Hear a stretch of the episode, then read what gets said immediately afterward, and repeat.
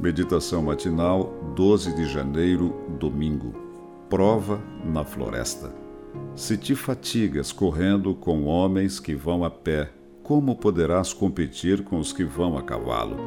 Se em terra de paz não te sentes seguro, que farás na floresta do Jordão? Jeremias 12, 5. Reconhecendo que o Senhor é justo em todos os seus atos, Jeremias inicia o capítulo 12 de seu livro apresentando a Deus uma queixa. Por que prospera o caminho dos perversos e vivem em paz todos os que procedem perfidamente? Essa aparente injustiça era experimentada pelo profeta em seu ministério, muitas vezes combatido pela malícia dos adversários.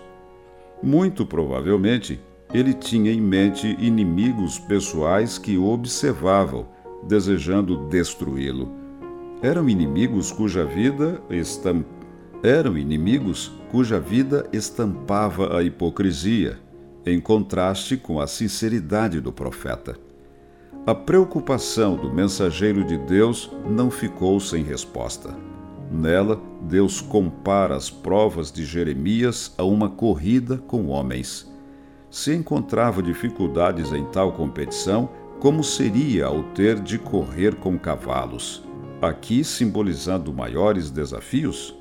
Se temia uma situação relativamente tranquila do presente, que faria ele caso tivesse de atravessar a floresta do Jordão, que era repleta de leões?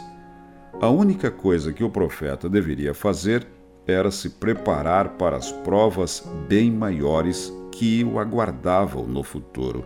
A lição continua atual. Se somos vencidos pelas menores provações diárias, se não resistimos firmemente às tentações cotidianas, como enfrentaremos os maiores desafios da vida e as grandes crises futuras? Se não temos forças para vencer as atuais tribulações, Acaso permaneceremos de pé no meio à grande tribulação, qual nunca houve, profeticamente localizada no futuro? Se falharmos em encarar as situações de nossos dias com fé e confiança, como nos será possível atravessar o tempo de angústia?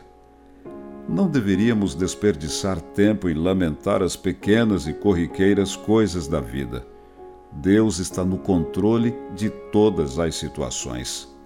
Lamentos repetidos se tornam um vício. Então, passamos a ver apenas o lado negativo da vida, damos dimensão exagerada a seus males e desenvolvemos a tendência de julgar tudo desagradável. Não falemos em decepções, tristezas ou dificuldades. Falemos em força, não em fraqueza Confiemos em Deus e vivamos a plenitude da vida. O Senhor nos fala hoje, comunicando-nos a certeza de que podemos contar com Ele em qualquer ocasião, circunstância e lugar. Não temas, porque eu sou contigo. Não te assombres, porque eu sou o teu Deus. Eu te fortaleço e te ajudo e te sustento com a minha destra fiel.